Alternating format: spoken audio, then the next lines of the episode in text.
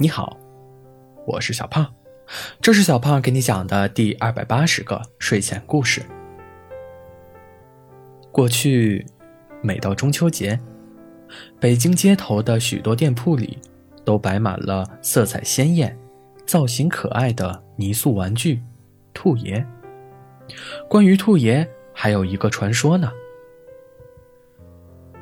有一年。北京城里忽然闹起了瘟疫，几乎家家都有病人，吃什么药也不见好。老百姓们愁眉苦脸，只好烧香拜月，求嫦娥保佑他们。这天正好是农历八月十五，又圆又大的月亮挂在空中。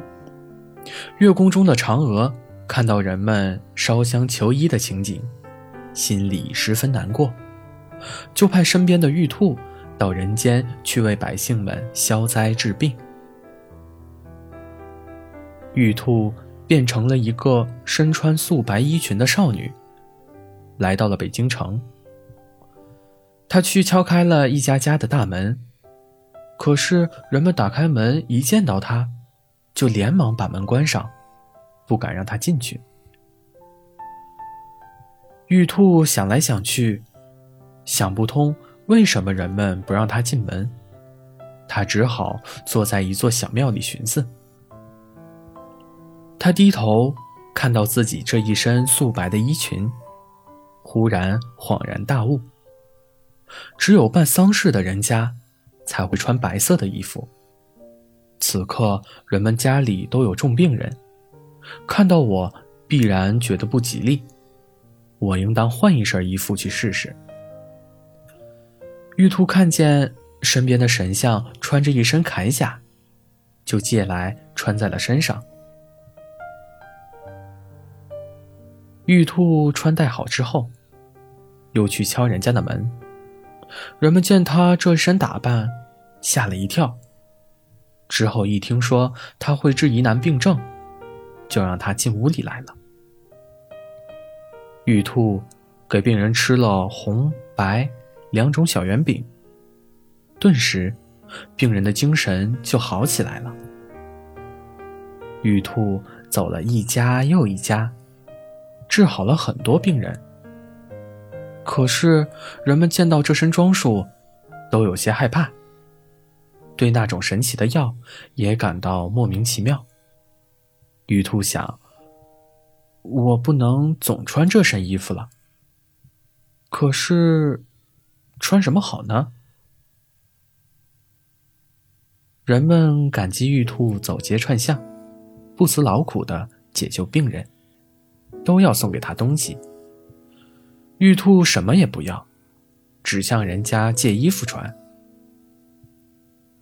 就这样，玉兔每到一处就换一身衣服，有时候像个卖油的，有时候像个算命的。有时候又像个卖菜的、唱戏的，一会儿是男人装束，一会儿又是女人打扮。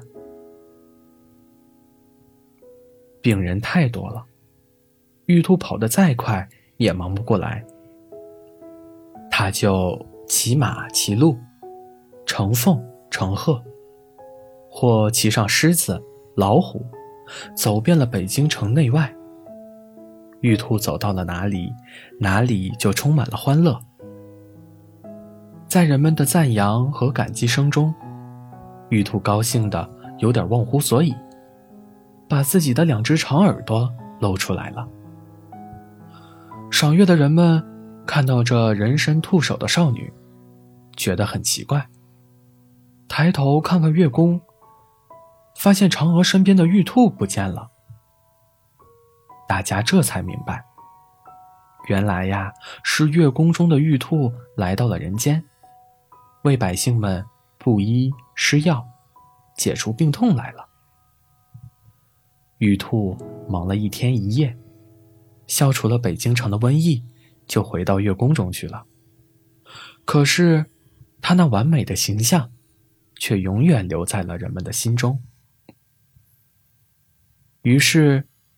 人们用泥塑造了玉兔的形象，有骑鹿的，有乘凤的，有披挂着铠甲的，也有身着各种做工人的衣服的，千姿百态，十分可爱。每到八月十五那一天，家家都要供奉他，给他摆上好吃的瓜果菜豆，用来酬谢他给人间带来的吉祥和幸福。人们还都亲切地称他为“兔爷”“兔奶奶”呢。好了，故事讲完了。故事来自小红书“天天乐乐讲故事”。马上就要迎来我们的传统节日中秋节，以及我们伟大祖国的节日国庆节。小胖在这里祝各位平平安安、快快乐乐，度过一个美好、充实、幸福的假期。